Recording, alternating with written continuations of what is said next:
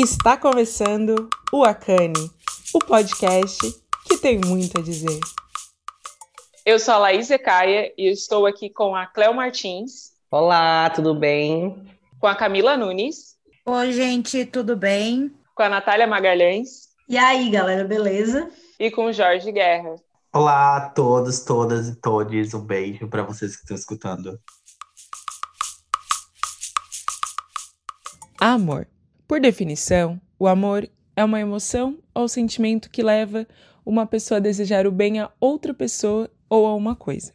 Mas o amor não tem uma definição única, nem é uma fórmula pronta. Cada pessoa experiencia o amor de formas diferentes e há diversas formas de amar. E no episódio dessa semana, vamos conversar sobre o amor e o amar. E eu quero começar com uma pergunta bem básica e simples para vocês, e tão complexa também. É, para vocês, o que é o amor?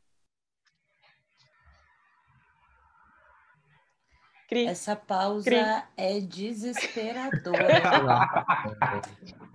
Amor. Essa pergunta, Laís.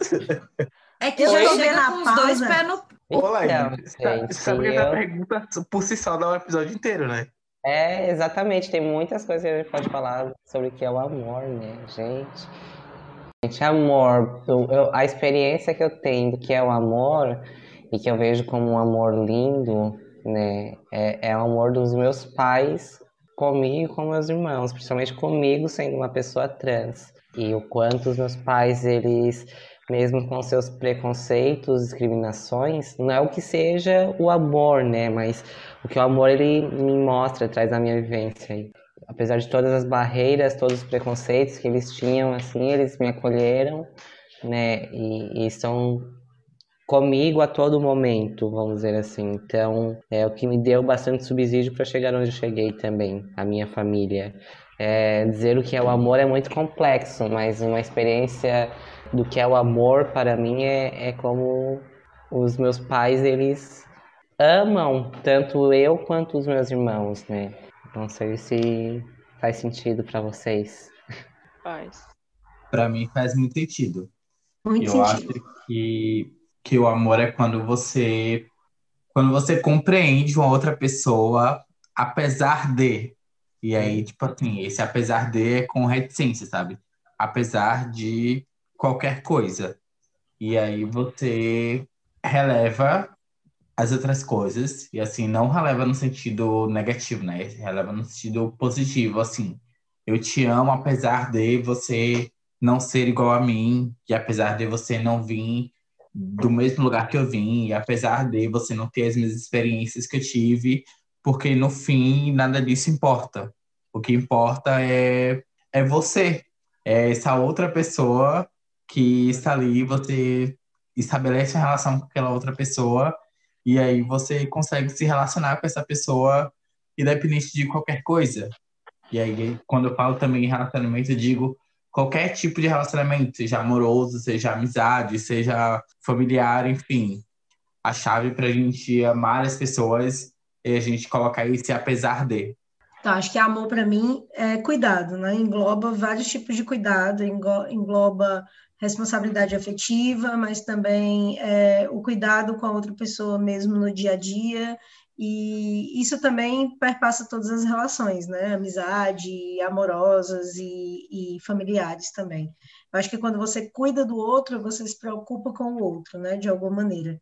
É, e eu nem estou falando do cuidado 100%, de você sempre estar tá ali é, é, dando conta do que a pessoa faz, mas o cuidado de se preocupar mesmo com, com o outro. Amor, né? E é uma coisa que me leva sempre para um lado romântico e não romântico, porque eu acho que existem os pontos da gente amar várias pessoas, né? E eu brinco que eu sou uma pessoa que eu amo várias pessoas, talvez de maneiras bem diferentes a todo momento. Várias pessoas, vários momentos e em vários contextos. E, e eu acho que para mim vem muito junto com o que o Jorge diz, assim, conseguir é, amar e passar por cima de algumas coisas, muitas vezes. Eu lembro que uma vez eu ouvi uma frase que é: não importa onde, quando ou com quem você esteja, o amor que eu sinto por você ultrapassa isso. Então, acho que foi em algum momento quando eu comecei a entender o que, que era um contexto macro de amor. Então, não importa se a gente vai estar útil ou não naquele momento para a pessoa, ela continua nos amando. Acho que o amor é isso. E eu vou dizer para vocês que eu sabia que eu ia começar com essa pergunta e eu só cheguei num, num entendimento do que é o amor para mim aqui, nesse momento. É, eu acho que primeiro, amor é um ato de coragem, porque é a gente se tornar vulnerável para outra pessoa. Então, é um ato de coragem, primeiro. Eu acho que o amor e amar é a gente primeiro se amar. Eu acho que a gente tem que falar sobre o alto amor, a necessidade da gente conseguir se amar primeiro para poder amar o outro com essa coragem necessária, porque eu penso que sim, é apesar de, mas apesar de desde que não nos faça mal, não nos machuque, né? Porque disso eu também fico pensando sobre essas construções, né? Essas construções de amor romântico, desse amor que faz com que a gente passe por situações que nos machucam, que nos ferem, né? Psicologicamente, fisicamente, porque a gente acredita que que existe amor. E aí, em todas as, em todas as relações mesmo, né? Às vezes a gente está dentro de relações de amizade, que a gente é oprimido, que a gente é violentado, e a gente permanece por acreditar que ali existe amor ou que existe a possibilidade de mudar o outro, né? Cada um tem a responsabilidade de mudar a si mesmo, né? É a gente se permitir, mas ao mesmo tempo se respeitar. Tem um, uma frase, né, da RuPaul, RuPaul Drag Race, ela sempre fala, né? If you don't love yourself, how the hell you gonna love somebody else? Que quer dizer, se você não se ama, como é que você vai amar alguém? Né? Impossível. Então é só para complementar o que tu estava falando aí, porque é, é, isso. Eu acho que assim, o amor ele é um conceito muito abstrato e ele é muito difícil da gente muitas vezes entender o que é e o que não é o amor, né? Porque a gente pode muitas vezes acabar achando que a gente ama alguém ou que está numa relação amorosa que aquilo não é. E aí eu acho que é exatamente esse ponto que a Laís trouxe, assim, de que às vezes a gente cai num relacionamento abusivo, às vezes a gente cai num, num relacionamento em que exige muito mais do que a gente pode dar e que a gente acha que a gente tem que, que submeter aquilo em nome de um amor que, na verdade, o amor está muito longe daquilo, né? Eu acho que a gente tem que entender que o amor, ele é reciprocidade, né? Ele é aquilo que a gente dá e a gente recebe, independente de. Muitas vezes a gente está naquele. Porque a gente é educado a acreditar nesse, nesse amor romântico, né? Nesse amor que os que a gente vê nos filmes e nos livros, enfim, de que a gente sofre horrores e que a gente luta horrores para estar com alguém e que aquilo ali que é o ideal. E assim, não é, né? O amor, ele é aquilo que é que é tranquilo, é aquilo que acalma o nosso coração, que acalma o nosso ânimo, que faz bem pra gente. E é a partir do momento que aquilo não faz mais bem pra gente, que aquilo traz angústia, traz preocupação, enfim, traz ansiedade, aquilo ali tem que ser repensado, né? Porque que amor é esse que te deixa ansioso? Que amor é esse que te deixa preocupado o tempo inteiro? Que amor é esse que, né, te deixa num lugar de, de incerteza, que amor é esse que não te passa a confiança, que não te deixa você ser você mesmo com aquela outra pessoa. E é aquela outra pessoa que eu digo é em qualquer contexto, né? Com aquele romance, com aquela relação familiar, com aquela relação de amizade, enfim. Enquanto não for leve, não é amor. Que amor é esse que te faz mais chorar do que te faz sorrir, né? Porque uns anos atrás, Exatamente. numa conversa com é, uns anos atrás, eu acho que numa conversa com uma amiga, e é muito interessante, assim, é, essa minha amizade, porque quando ela me faz essa pergunta, ela fala assim: você mais chora do que sorri nessa relação. Então, isso não pode te fazer bem. E anos depois, ela vivia um relacionamento também extremamente abusivo. E eu tentava mostrar para ela que ela estava no cenário daí de mais chorar do que sorrir, sabe? Então, foram, acho que algumas perguntas que eu fui me fazendo ao longo da vida para parar, principalmente de colocar o amor nesse ponto do romantismo, do, da romantização de livros e personagens que nos mostram que você vai encontrar alguém e os passarinhos vão cantar e vão vir e vão trazer aquele véu que vai na sua cabeça e tudo. Não, não. É, eu acho que o, o amar também é, é, entender que vai ter que ser a construção do dia a dia, que vai ter problema, mas que tudo isso não vai te gerar a tristeza, vai te gerar o crescimento, né? Eu acho que tem esse ponto. Eu acho que uma coisa que a Camila fala e ela traz, né, sobre esse amor romântico, essa construção de, de daquilo que a gente vê, né? É, contos de fada, filme, é, a gente vai passar por todo o sofrimento e a gente vai conseguir mudar, mudar alguém. E isso é meio que impossível, como eu já falei antes, né? A gente não tem a obrigação de mudar ninguém. E também eu acho que isso contribui muito para a gente deixar de viver novas experiências, né? Porque o Jorge traz ser você mesmo, né? E como isso é poderoso, quanto isso é potente a gente conseguir ser a gente mesmo, sem medo de julgamento, sem ter que ficar cuidando do que a gente vai dizer ou vai fazer. E ao mesmo tempo, eu fico pensando na, nesse tempo atual, nesse tempo que a gente vive hoje, o quanto as pessoas têm medo de se mostrar e de dizer ao mundo como elas são, com medo do julgamento do outro. E aí o quanto as pessoas também também têm medo de aceitar o outro como ele é. Então, a gente no meu entendimento agora, ou do que eu enxergo hoje, eu acho que a gente está tendo muita dificuldade de amar o outro. E deveria ser o contrário, eu acho, né? Não sei.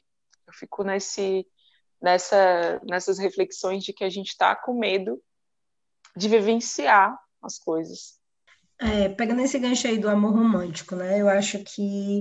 E é uma, uma coisa importante de ser dita, porque, assim, é uma visão muito colonial, né? Essa visão do amor romântico.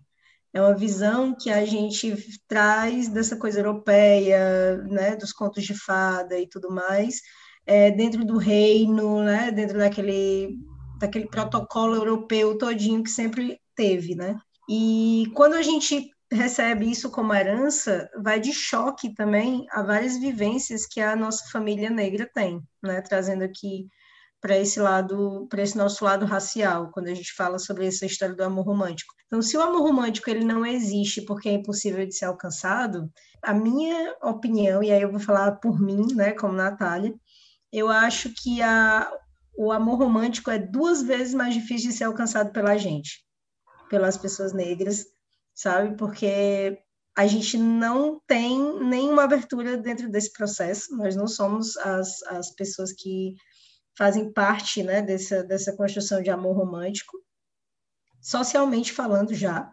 E aí tentar alcançar esse processo ainda é pior, né? Porque a gente sofre, sei lá, muito mais para poder se enquadrar dentro disso que a gente entende como amor romântico e dentro disso também que nunca foi é, é posto para a gente, em sentido nenhum, né? Uma das coisas que eu acho mais interessante no livro Defeito de Cor é justamente a relação contraponto né, da mulher negra escravizada e dos amores que ela vive, e da mulher branca que vira amiga dela, né, em dado momento elas viram amigas, e assim, como a construção né, de família e como a construção de relacionamento das duas é completamente diferente. Justamente porque uma é negra escravizada e a outra é uma mulher branca, né, filha do senhor de engenho.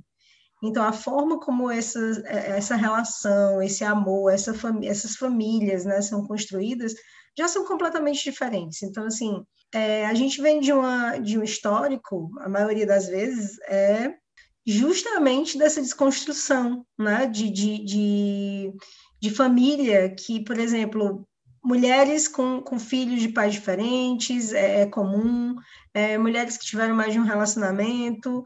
Já entre as mulheres brancas, isso é outra realidade.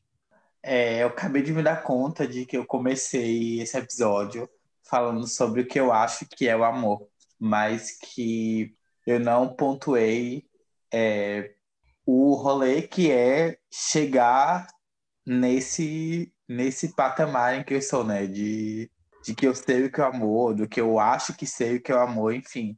Isso é algo que tem que ser muito bem pontuado, né? De que, para mim, enquanto uma bicha preta, enquanto um homem negro e homossexual, quais foram as possibilidades de, de vivenciar e de conhecer o que é o amor que eu tive, né? E aí foram pouquíssimas, se é que, que houveram. E aí, assim, hoje eu sou uma pessoa muito segura, assim, no que eu acredito que seja o amor, mas que, assim, se a gente for colocar isso dentro de um relacionamento, por exemplo, eu ainda sou uma pessoa muito segura, e aí isso é uma coisa que eu estava conversando outro dia com, com uma amiga próxima, que eu estava falando exatamente isso, de que, tipo assim, eu sou uma pessoa que eu tenho consciência de que eu sou muito maduro em diversas questões, e aí eu digo profissionalmente, pessoalmente, enfim, várias questões, sou uma pessoa muito madura, mas se for levar para um relacionamento, por exemplo, eu não me sinto uma pessoa madura e não me sinto uma pessoa que, que sabe muito bem como lidar dentro de um relacionamento, porque não tive muitas oportunidades, as oportunidades que eu tive foram completamente problemáticas e perpassada por diversos diversas problemáticas raciais e aí assim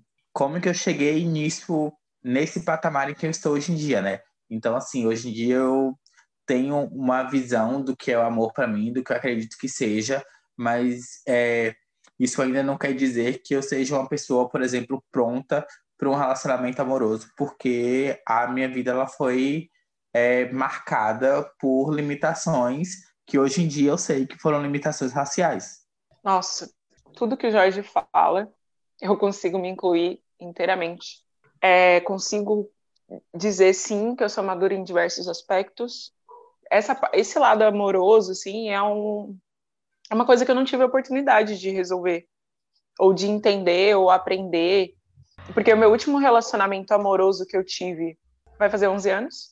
Então, eu não sei o que é, o que é estar num, num, num relacionamento há um, quase 11 anos. Então, tipo, é muito tempo. Eu sei o que esperar. Não, também não sei o que esperar, mas eu sei o que eu quero. Ou talvez eu saiba mais do que eu não quero.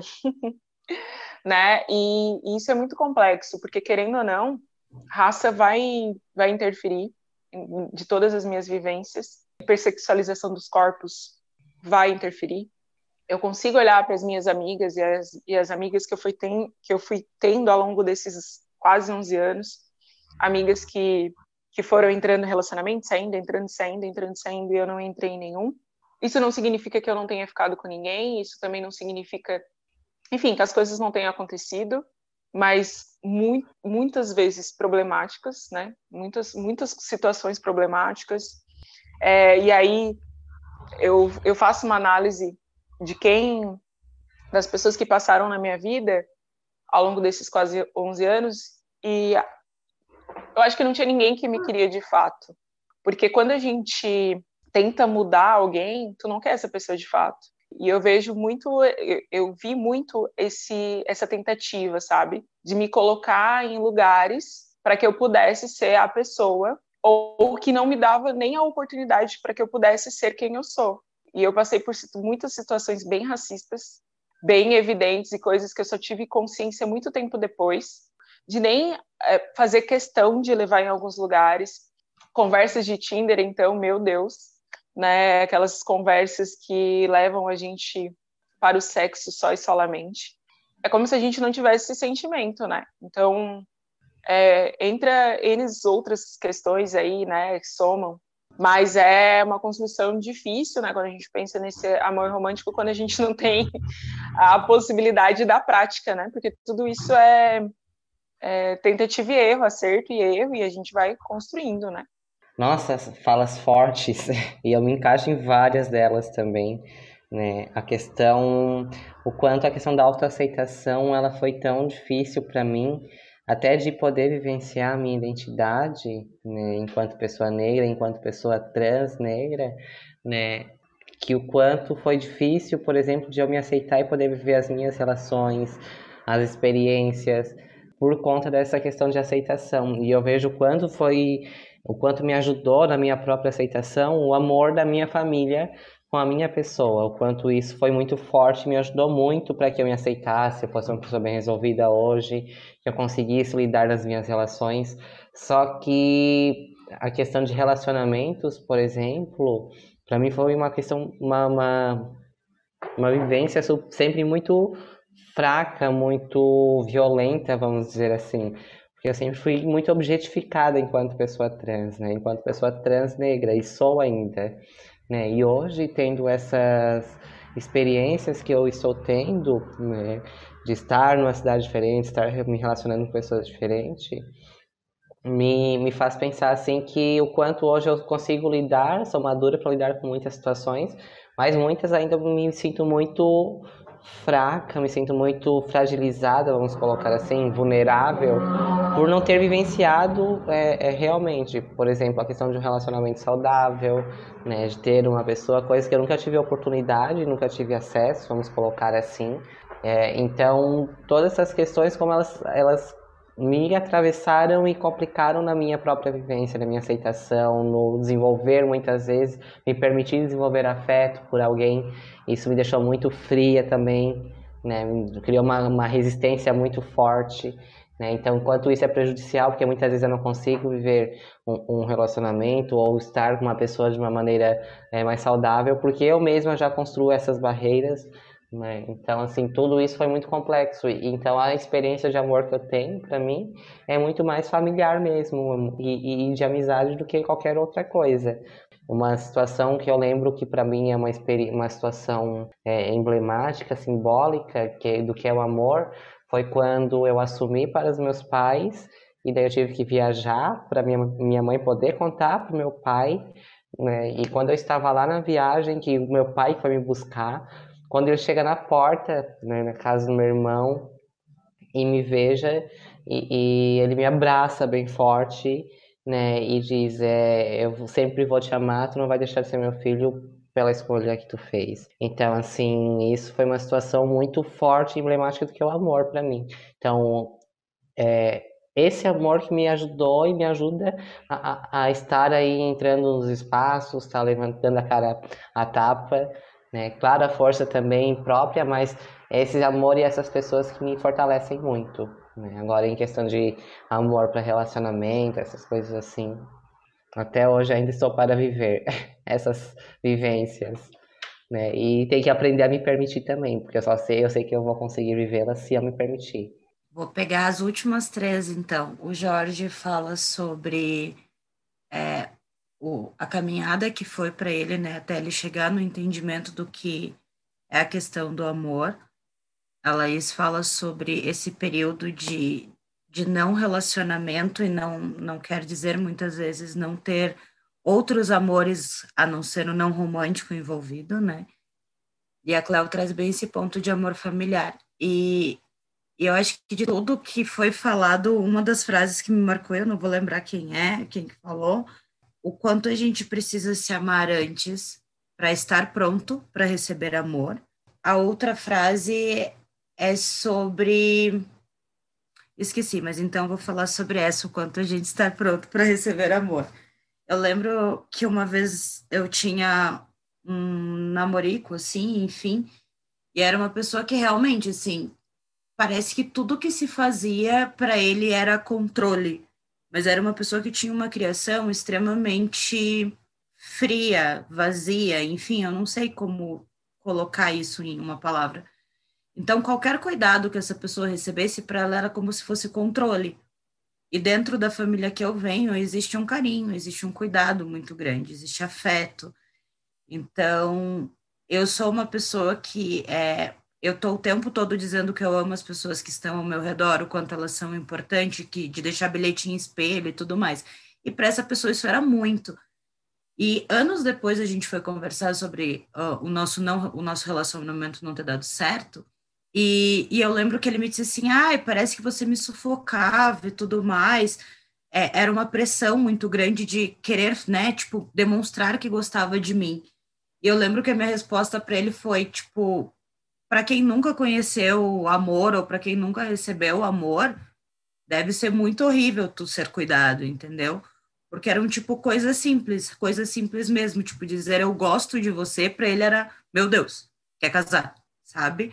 Então, a gente não ter esse ponto de receber o amor, de saber que a gente é merecedor daquilo, principalmente, que a gente é merecedor de amor, que a gente é merecedor de cuidado. Eu acho, cara ouvinte, que nós falamos sobre cuidado no episódio sobre ser forte. Acho que Laís fala sobre isso, sobre alguém segurar um guarda-chuva para ela.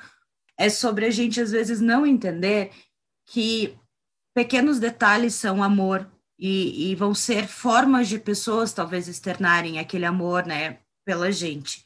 Acho que o que me, me leva a essa fala, né, é, é mostrar assim, a gente é merecedor disso, a gente é merecedor de receber amor, é, e principalmente é, a gente tem que entender que a gente se ama, né? E se amar como um todo, como pessoa, profissional, corpo, tudo, né? Que tem daí outros, várias caixinhas, né? Que a gente às vezes se maltrata, se julga, se culpa e não se ama a ponto de poder receber amor também do outro, e do outro de novo, seja um amor romântico, seja um amor familiar, seja ele no todo. Ah, e eu acho que a outra fala era sobre estar pronto, né, para, para receber um relacionamento ou algo nesse sentido e saber o que fazer. Eu acho que eu, eu estou há, um, há uns dois anos, talvez, sem estar dentro de um relacionamento sério, porque eu gosto dos engraçados. Já deu para perceber, porque sou eu que faço as palhaçadas aqui. Mas, é, e, e para mim foi muito bom esse período, porque eu comecei a entender o que eu não quero, que é o que a Laís diz. É, em vários dos meus últimos relacionamentos, eu acreditava que algumas coisas eram muito ok na minha vida. E de uns anos para cá é tudo não ok. A gente começa a entender que a gente se ama, se cuida e se trata a tal ponto que se não voltar pelo menos a, aquela média de dose de amor do outro, para a gente não é suficiente. E, e que fique bem explicado, não só no amor romântico, isso serve para o familiar, isso serve para uma amizade, é, faço mais um gancho aqui, que a gente fala sobre essas trocas num dos últimos episódios também, que às vezes a gente se afasta, afasta das pessoas porque não tem a troca. E amor é troca, amor é parceria, amor é escuta, amor é acolhimento. Amor é o que a gente tem aqui entre nós cinco. Cinco. E o S foi a mais porque tem o Grilo e o Tobias. Mas amor é o que a gente tem entre a gente aqui. É acolhimento, é cuidado, é sobre quando a gente desliga a gravação e faz as confissões e durante a semana depois a gente acolhe de, novo no quentinho do coração. É sobre todas essas trocas. Então, acho que a gente nunca vai estar pronto o suficiente para isso, mas a gente vai estar construindo como isso vai ser nas nossas vidas. Maravilhosa, perfeita.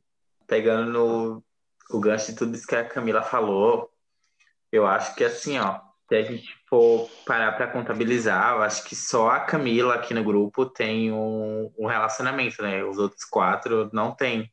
E a aí... Nath. Tá. Eu já tava Porque- procurando quem era. Tava felizona já. Quem, quem que colocou esse relacionamento aqui que não existia? Como que o Jorge sabe e eu ainda não tava sabendo, gente? Ah, não. Me desiludi. Troquei, deixa eu voltar. Eu, eu, mostrando, eu mostrando meu dedo pra ele, né? Aí. Aquele parênteses ainda que a gente não vai cortar, cara ouvinte. Minha família soltou até fogos de artifício nesse momento, pensando, agora foi. Não rolou, desculpa aí, família. Foram três segundos que não aconteceram. tá, mas enfim, só a Nath dos cinco tem o relacionamento, né? Acho que os outros quatro não têm. E aí isso já diz bastante coisa, né? Eu acho que estamos todos aqui no, no nível de consciência em que a gente já passou por tanta coisa que a gente sabe mais ou menos, pelo menos, né? a gente tem uma ideia do que, é que a gente quer, ou do que a gente não quer, ou do que a gente espera, e do que, do que a gente aceita e do que a gente não vai aceitar num relacionamento. E aí, isso, no fim das contas, acaba dificultando um pouco as coisas também, né?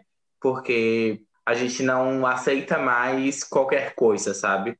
E aí eu falo isso agora por mim, trazendo isso muito pro, pro lado individual, de que eu já aceitei muita coisa e que eu já passei por muita coisa em termos de relacionamento, em termos de, de achar que, que era sentimento, de que era amor, enfim, que me levaram para um lugar de, de muito prejuízo, que me levaram para um lugar de, de muitas mazelas que eu tenho que eu carrego até hoje, assim, no sentido de quando eu falei mais cedo de que, por exemplo, eu não me acho uma pessoa madura quando se fala em relacionamento, é justamente por isso, porque as experiências que eu tive foram traumáticas e aí a reação que eu tive a isso foi justamente essa de me de me colocar no meu lugar sozinho e de que eu me basto e que aí eu consigo fazer diversas outras coisas e que aí eu vou procurar ser uma pessoa madura academicamente, profissionalmente em diversos outros lugares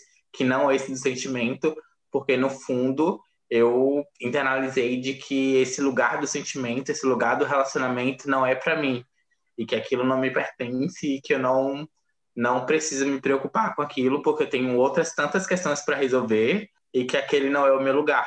E aí quando eu me deparo numa situação em que eu preciso lidar com isso, eu não sei lidar tanto quanto eu sei lidar em, nessas outras questões todas que eu vim trabalhando e que eu vim é, construindo esse entendimento de que, aquele, que aqueles outros lugares eu podia me desenvolver, porque aqueles outros lugares dependiam única e exclusivamente, ou nem tanto, mas que aqueles lugares eu poderia desenvolver a partir da minha individualidade, de que eu posso é, me construir é, profissionalmente, por exemplo, por conta das experiências que eu tive, das oportunidades que eu tive na vida, mas que quando se fala de relacionamento, não é esse o lugar que eu tenho. E aí eu ainda ainda é uma questão para mim que assim eu não tenho um, um, um resumo para fazer, não é algo que eu posso dizer que eu superei ou que eu sei o que fazer, porque eu realmente não sei. E aí é, é isso, né? Eu acho que é tudo isso, Jorge. A Camila ela falou uma coisa assim, né? Sobre o carinho dado a uma outra pessoa que achou que ela queria um casamento, né? Porque é isso tu dá afeto, é meio que a pessoa, opa, tá querendo compromisso. E é um pouco relações vazias, né? Relações que a gente não pode dar carinho. Essa semana eu mandei no WhatsApp uma no WhatsApp do grupo Wakani, do podcast, eu, eu mandei que eu ouvi uma conversa que a gente gravou de 11 minutos, porque para mim me fazia bem. E aí eu gostava de, eu gosto do, do que a gente está construindo, né, das nossas conversas e tal. E ouvir a gente me traz quente, né, no coração. É engraçado porque as pessoas olham para mim e elas têm uma impressão de uma pessoa que é forte, né? Eu falei isso sobre ser forte no episódio sobre ser forte. E aí eu dentro do próprio do próprio áudio que eu mandei no grupo, eu falei assim, ah, que eu não gosto dessa versão, que eu não sei se eu gosto dessa versão, né? E aí e agora ouvindo aqui a Camila falar, eu fiquei pensando, mas gente, eu sou assim em casa. Em casa, eu sou a pessoa que que diz eu te amo, eu sou a pessoa que abraça, eu sou a pessoa que faz cosquinha, que dá tapinha, que, sabe, eu sou essa pessoa que fica incomodando e aí é como se, e aí eu, eu entendo que nesse nesse conjunto de pessoas eu estou em família. Olha que louco, né? E aí o amor ele vai sendo demonstrado assim, na liberdade de ser quem é e expressando o que eu quero expressar e dizendo, gente, eu fico muito feliz quando eu ouço a gente conversar, eu fico feliz demais ouvindo, enfim.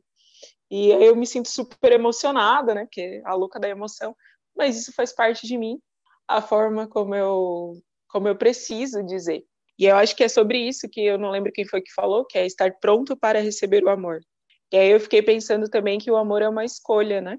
Que a gente precisa escolher se deixar amar também. Quando o Jorge fala uma coisa, né?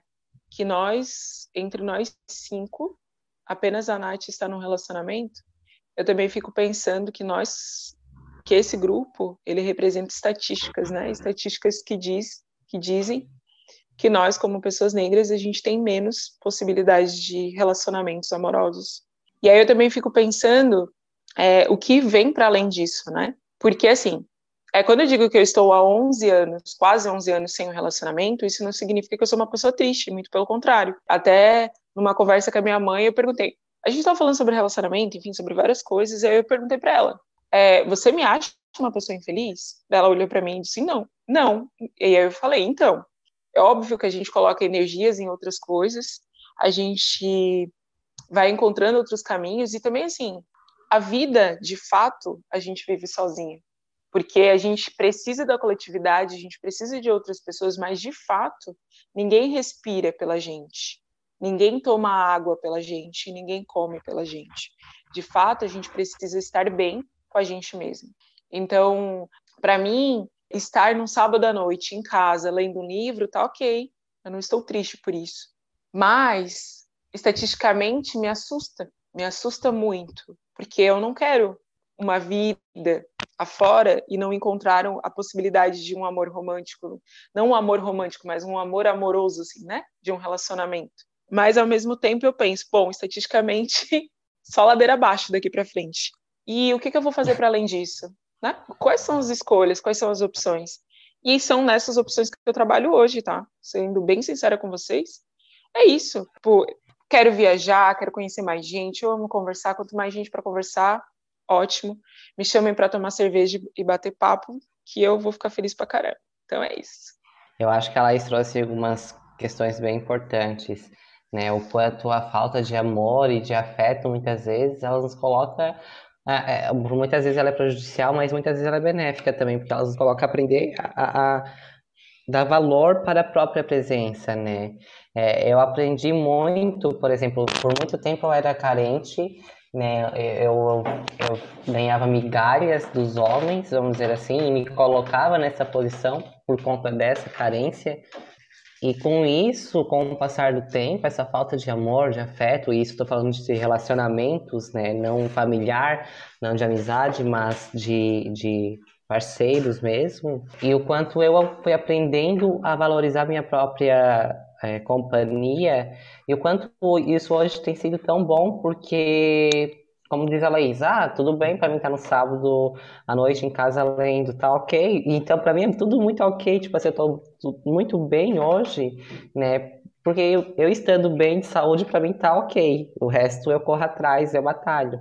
Então eu não preciso estar hoje sempre com alguém ou sempre necessitando da, da atenção de alguém. E, e, isso eu vejo que eu foi com o tempo, foi uma construção com o tempo por conta dessa falta de afeto, por conta dessa falta de amor, ou por conta dessas migalhas que, que me davam, né? Então hoje eu vejo que eu me se eu quisesse começar um relacionamento, eu me sentiria muito, muito preparada, né? Tanto é que tenho amizade colorida e tudo, e, e consigo levar muito bem. Só que eu vejo quanto isso muitas vezes é prejudicial por conta né, de que nós não nos permitimos viver novas experiências. Então, assim, é uma coisa que agora eu estou começando a trabalhar também. Tá, tá tudo ok, você está bem, está bem resolvida na sua identidade, nas suas profissões, nos seus perfis, tá tudo bem de estar sozinho, foi uma escolha sua, mas começar também se permitir agora, né, é, abrir aí espaço para outras pessoas, porque a gente tem que se permitir a viver essas situações também. Coisa que nos é negada em, muita, em muitos espaços por muitas pessoas. Então, mas hoje isso de valorizar a própria companhia tem sido muito forte assim para mim e tem me feito muito bem. Aí eu vou levar a coisa para outro ponto, né? A gente está no, no, no, lugar de não relacionamento, e aí a gente passa para o um lugar também de relacionamentos saudáveis, né?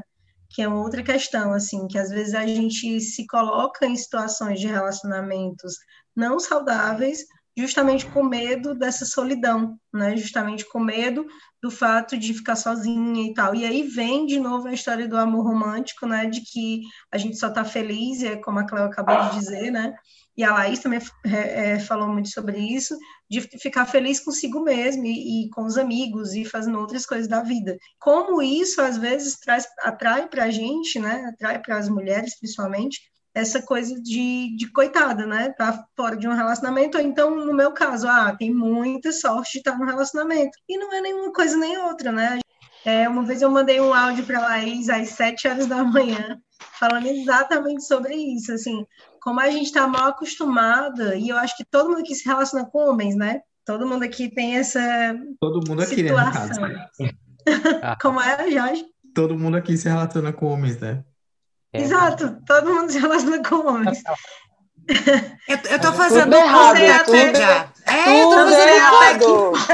tudo errado. Não sei até que ponto isso tá certo, porém, todo mundo se relaciona com homens.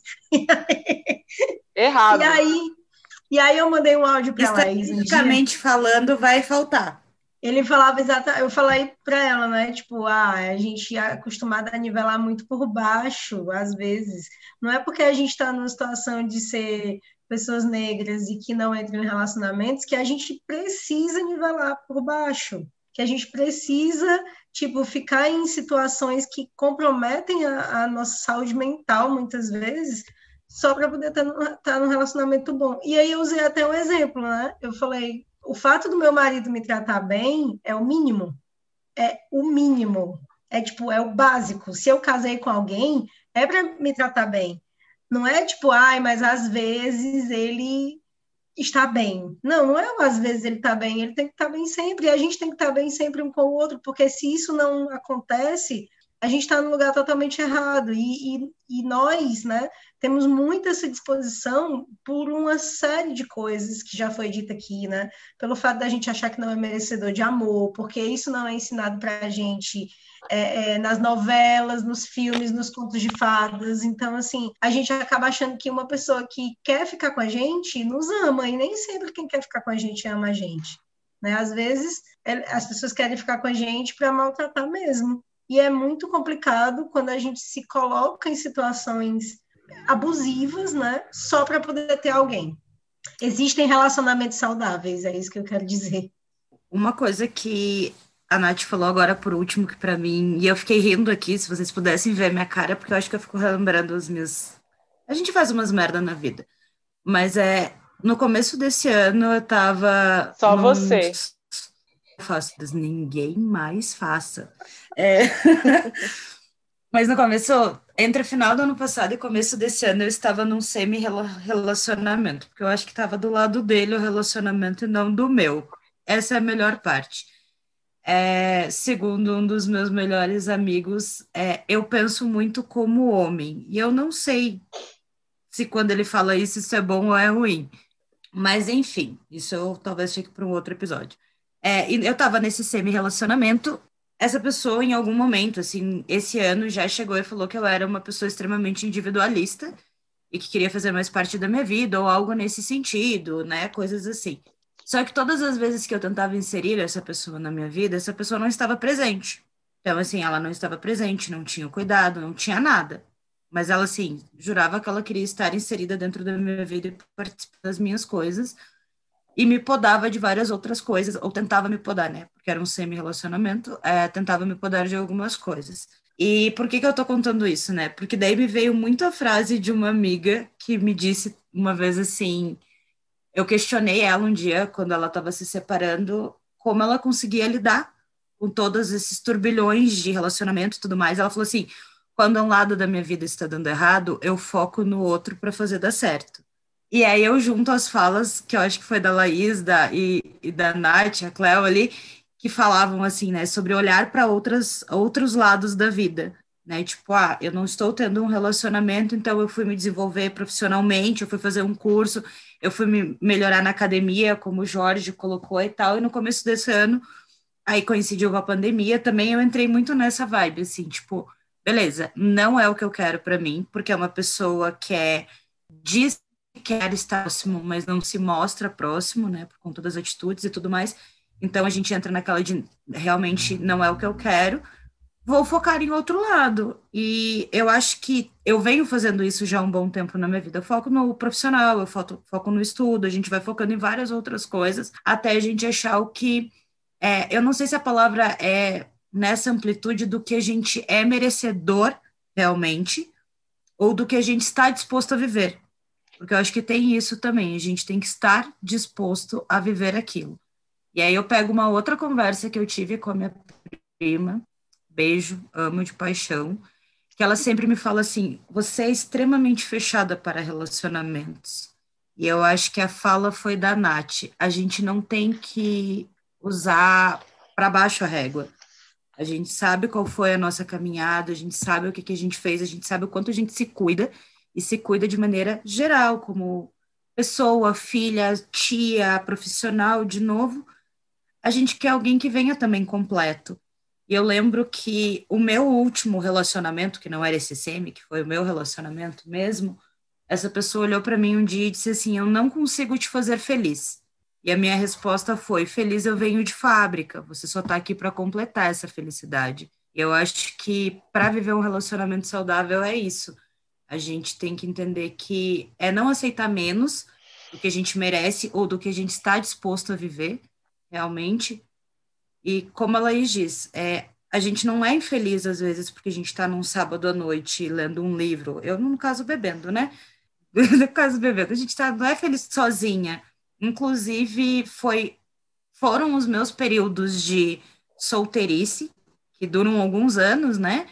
Que me fizeram aprender a beber os melhores vinhos que eu bebi na vida. Porque eu pude desfrutar da minha companhia e dizer, pô, esse vinho é bom, hein? Dá para pagar? Dá para pagar, vamos lá. Que muitas outras vezes a gente não, eu não faria por estar sendo polida por outras pessoas que não entendem sabe? Seja num relacionamento amoroso, romântico ou por amigos, enfim, coisas assim. A Camila trouxe assim, ah, porque a gente, como a gente vai construindo, se, se construindo, né? A gente vai entendendo o que a gente quer, o que a gente não quer e tal. E aí eu ouço muita gente, muita, já ouvi isso muitas vezes, né? Porque eu escolho muito, porque você é muito exigente.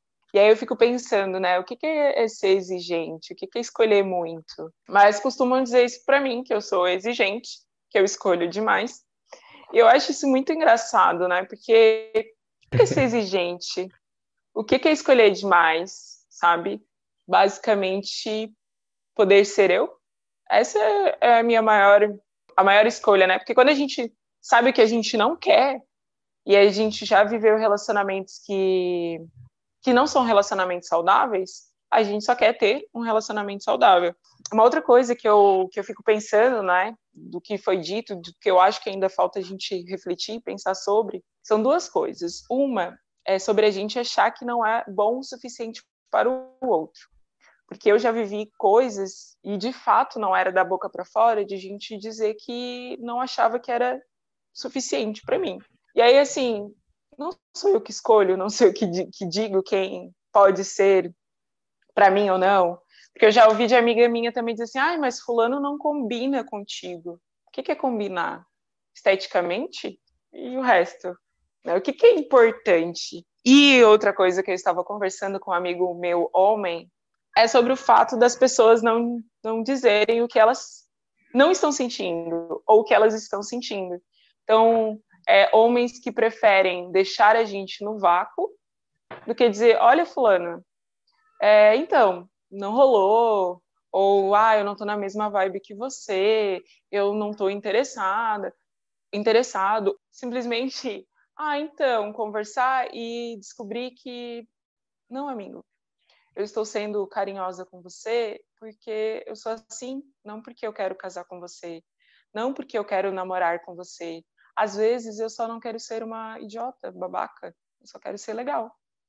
E eu só sou legal. E isso não significa que eu quero você na minha vida para um relacionamento e apresentar para minha família. Então, gente, é, é, são muitas falas e que eu me vejo em muitas delas, né? É, por exemplo, quando a Nath traz que é, nós só vivemos relacionamentos tóxicos, e quando nós vivemos um relacionamento saudável, a gente veja a diferença, isso para mim é muito claro, por exemplo, agora, nessa amizade colorida que eu estou vivendo. E isso vai te encontro também com o que a Laís trouxe, né? De que muitas vezes nós colocamos barreiras, ou as pessoas dizem quem é para nós, quem não é para nós, né? Muitas vezes nós é, colocamos isso como verdades e muitas vezes nos, é, não nos permitimos viver determinadas coisas. O que eu quero dizer com tudo isso? Por exemplo, eu sempre vivi relacionamentos tóxicos, a maioria dos homens que me procuravam ou me procuram eh, são com olhares sexuais, e agora eu tô nessa amizade colorida, né, com essa pessoa que já faz um ano e um ano e pouco, vai fazer que nós estamos juntos ali, ficando nessa amizade colorida. E, e tipo assim, uma coisa que agora vocês todas vão brigar comigo, né?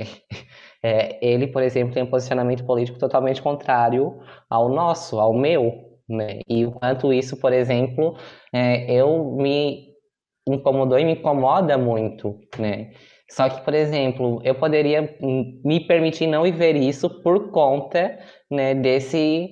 Só que, assim, ó, essa pessoa, por exemplo, mesmo com o posicionamento político dela, eu acho que isso que é saber respeitar as pessoas nas suas escolhas, né, eu acho que isso é muito importante, é, nós chegamos num ponto que, que questões de política e tudo mais não discutimos, porque a gente sabe o posicionamento de um e de outro, mas tirando isso, a nossa vivência é muito tranquila, muito saudável, muito leve, né? Nós aí fizemos fazemos várias coisas juntos e quanto isso, eu estava me percebendo nesses dias a respeito disso, assim, quanto eu estou vivendo tantas coisas assim, tão coisas tão simples e pequenas que eu não vivi com outras pessoas e tudo, e que está sendo tão tranquilo, tão leve. Claro, não é relacionamento, porque eu optei por não ter relacionamento, ele também não. E é algo tão leve, está sendo tão saudável e tão gostoso que mesmo com, com questões diferentes ali, a gente está conseguindo lidar com isso e viver de forma tranquila.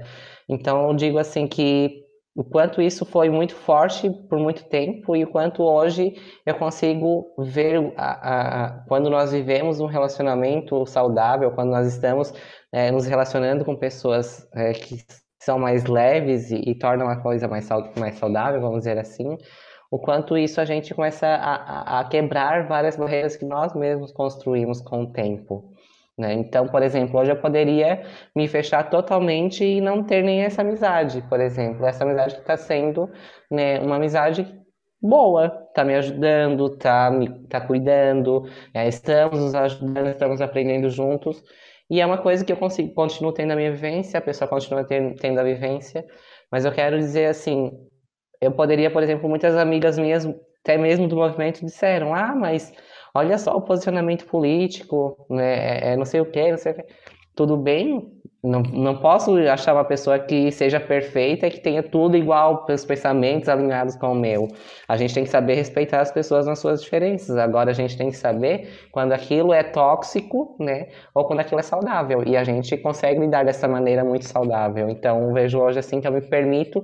E é por isso que eu digo que hoje eu me sinto muito madura para lidar com muitas situações né? É, é, principalmente de relacionamento, mesmo tido poucos relacionamentos, é, é, por conta dessa minha vivência de enquanto pessoa trans negra, né, que me coloquei em diversas situações, em diversas é, é, experiências que foram difíceis e quanto aprendi com tudo isso. Então, valorizo muito mais hoje essa essa união, essa como é que eu posso dizer, essa relação saudável do que muitas vezes está me fechando e, e em pontos que muitas vezes a gente pode conseguir relevar. Não sei se eu consegui me fazer entender. É, essa questão de ter posicionamentos diferentes, principalmente político, eu acho que algumas coisas têm que ser leve para a gente. Se é possível conviver com as diferenças, porque eu acho que é isso que a gente fala no conceito macro de amor. A gente não vai hum, se, se relacionar sempre com pessoas que pensem e 100% igual da gente, ou conviver com as pessoas que pensem 100% igual a gente. Para mim seria insuportável viver com uma outra Camila, assim, que pensasse 100% igual, é insuportável, entendeu? Não dá. Então é conviver com essas diferenças que seja leve. Então, acho que não tem problema nenhum. E eu falo por mim, óbvio, é, tem coisas que eu não aceito. E neste meu semi-relacionamento de começo de 2020, existiam alguns posicionamentos que não eram políticos, mas algumas coisas que ele, que ele tem de vida que não condizem com o que eu quero para minha vida, na verdade, entendeu? E, e, eram algumas atitudes no sentido que cada vez que acontecia eu dizia, cara, não é isso que eu quero para mim. Então eu não consigo levar isso para minha vida, sabe? E, e aí eu até falo que a Laís estava falando sobre a responsabilidade afetiva, né? E desde que eu começo a ficar com essa pessoa, eu deixo muito aberto para ele que eu não estou disposta a um relacionamento. Eu não estava disposta, ah, vamos ficar, a gente vai se conhecendo, e quando eu vi que a coisa começou a ficar muito séria, foi uma das primeiras coisas que eu sentei e botei na mesa. Eu disse, ó, a gente tem estilos de vida completamente diferentes, a gente tem metas de vida completamente diferentes. Ah, mas eu gosto, mas eu quero, pega, larga. Gente, tem, tem algumas coisas depois de uma certa idade que a gente começa a perceber que não vai dar certo. A gente não vai mudar e principalmente a gente não vai mudar o outro, né? Então, são duas coisas, assim, tornar leve e responsabilidade efetiva vem junto com aquele pingentinho na carteira, assim, não pode esquecer. Concordo com isso que a Camila estava trazendo, sabe? Eu acho que existe, assim, a gente nunca vai ter ninguém perfeito, mas eu acho que a gente precisa de fato alinhar um pouco, né, com o que a gente se sente bem, né? E eu acho que para a galera que está ouvindo a gente, acho que essa é a coisa mais importante, né? É, como você se sente do lado daquela pessoa. E aí eu vou trazer uma outra questão aqui que a gente ainda não pontuou, pontuou, mas não citou, que é a coisa do machismo, né? Tem muito isso também que vem junto das questões de relacionamento. Então, assim, é, muitas vezes a gente também está dentro desse guarda-chuva do machismo, e eu incluo, inclusive, o Jorge, né, que também tem relacionamentos com homens, mas que os homens gays, eles também são bem machistas, né, e aí ele pode falar melhor que eu, não vou entrar nesse mérito, só estou, né, exemplificando aqui, mas é, é um outro ponto que a gente precisa lidar muitas vezes, né? Essa coisa, por exemplo, do, do sexo casual, né? Que é uma coisa muito complicada às vezes, porque aí, como ela já trouxe, os homens normalmente querem é, uma coisa mais séria, ou, aliás, acham que você já está apaixonado e tal. Então, por exemplo, dentro do meu relacionamento, existem outras questões, né? Existe o fato de eu me relacionar com um homem branco, por exemplo, né? E esse relacionamento interracial, ele traz várias questões, né? Não que, obviamente, que eu escolhi um, um, um cara que está muito alinhado com as minhas questões também, com as minhas questões raciais e tudo, políticos e tudo mais, né? Mas assim, é uma questão quando a gente sai na rua, né? A gente é uma coisa, é como a gente já comentou aqui várias vezes, o afeto dentro de casa é diferente de como as pessoas encaram a gente no meio da rua e é diferente como as coisas são encaradas de um modo geral. Então, assim, já aconteceu muitas situações que eu fui colocada né, em situações complexas. E, tipo, então, são esses, essas violências e esses racismos também que a gente vai vivendo dentro de, fora de casa, né, que é acima das nossas relações, que é acima da, da, do, do, amor, que é assim, que aí é quando a gente já sai nesse âmbito social, né, muitas vezes. E, e é muito complicado com, com, situações que eu vejo também de amigas que têm relacionamento interraciais e vivem de fato o racismo dentro de casa, porque não é porque a gente se relaciona com pessoas brancas que esse racismo ele não chega. Muitas vezes ele chega. É muito complexo e a gente de novo volta para o fato de não nivelar por baixo, né? Especificamente sobre sobre ser um homem gay, sobre o machismo presente eu acho que, além do machismo, a hipersexualização do, do corpo negro no homem, no, na comunidade gay é muito complicado, assim, sabe? Acho que daria um, um outro episódio inteiro para falar sobre isso, porque eu passei por experiências absolutamente traumáticas.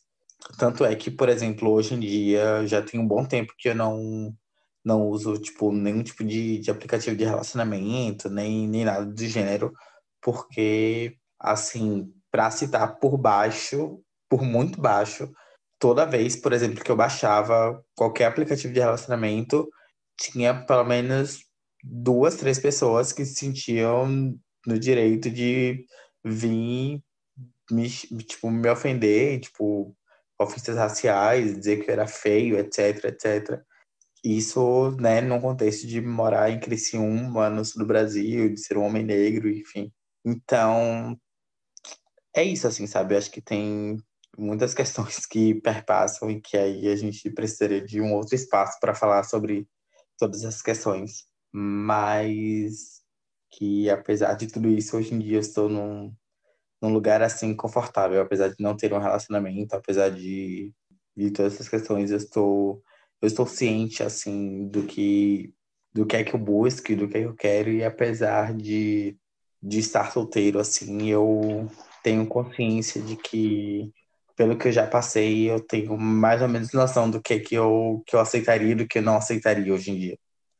Eu vou dizer que eu concordo 100% com o Jorge que a gente precisa de um episódio inteiro para falar sobre isso. Eu acho que os nossos corpos dentro desse podcast são os corpos hipersexualizados, os corpos que são ignorados, que sofrem mais machismo, e a gente vai poder falar muito sobre o que, que isso causa na gente também, né? Então, deixa aqui uma. Fica aqui um, um adiantamento de um próximo. É, de tudo que a gente construiu até aqui, eu entendo que a gente, nós, da, da nossa forma, a gente foi lidando com as nossas com as nossas ausências desse desse amor em relacionamentos, né? Porque a gente encontrou o amor de outras formas, né?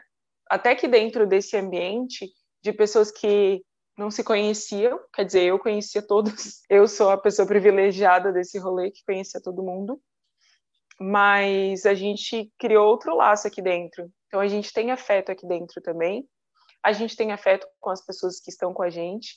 Então não é que nos, não nos, nos falta amor, muito pelo contrário, a gente tem amor de outras formas, mas a gente, mas eu fico observando, né, que quando eu, eu fiz a pergunta inicial, eu fiz a pergunta o que é o amor para você, e eu não perguntei o que era o amor, o, o amor em um relacionamento. Então a pergunta foi um pouco mais ampla e o que eu sinto é que é um incômodo para gente no sentido de que é um ambiente muito mais inseguro, né? É um, é um lugar muito mais inseguro, porque o amor nas amizades a gente consegue se jogar mais, com um pouco mais de força. O amor na família é isso. E aí o amor e é engraçado porque qual é a diferença, de fato, né? Qual é a diferença?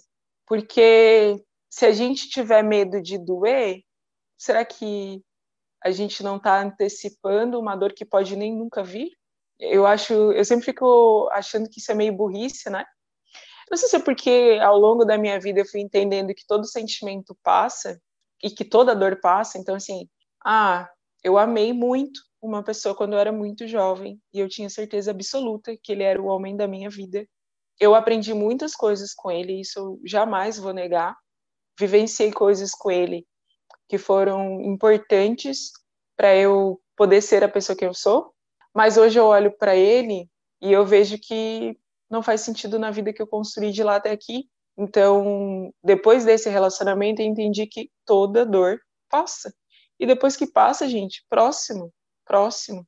Mas pelo menos hoje eu me dou o direito de não ter medo do sofrimento. Então, e se o outro vem com esse sofrimento, ou se ele vem com esse medo, ele que lute, porque eu não vou deixar de ser eu nem uma vírgula para poder me encaixar no que o outro é. Minto. Peraí, vou dizer que isso é um pouco de mentira, porque isso é contradição de uma outra coisa que eu acredito, que é amar e estar no relacionamento é aceitar a forma como o outro é, a forma como o outro ama e abrir mão de algumas coisas, né? Então, ah, sei lá, a pessoa, tipo, eu não gosto de café, eu não gosto nem do cheiro de café. É, a pessoa ama café. Ok, né, gente? Consigo lidar com isso. Consegue, aqui em casa é do mesmo jeito. Só complementando a fala do Laís, é, até Deus mandou amar o próximo, né? Então, não me ama, próximo. A regra é sempre essa para mim.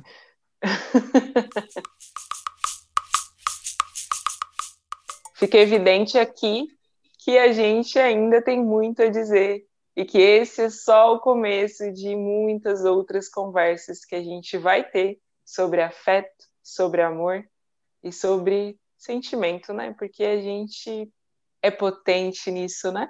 A gente sabe ferver os nossos os nossos sentimentos. E é isso, gente. Acompanhe a gente nas redes sociais, o Acane Oficial, Twitter, Instagram. Contem pra gente o que, que vocês estão achando dessas nossas conversas. A gente está se divertindo, a gente está aprendendo, a gente está trocando e a gente quer que vocês também passem tudo isso com a gente. Até mais, até a próxima.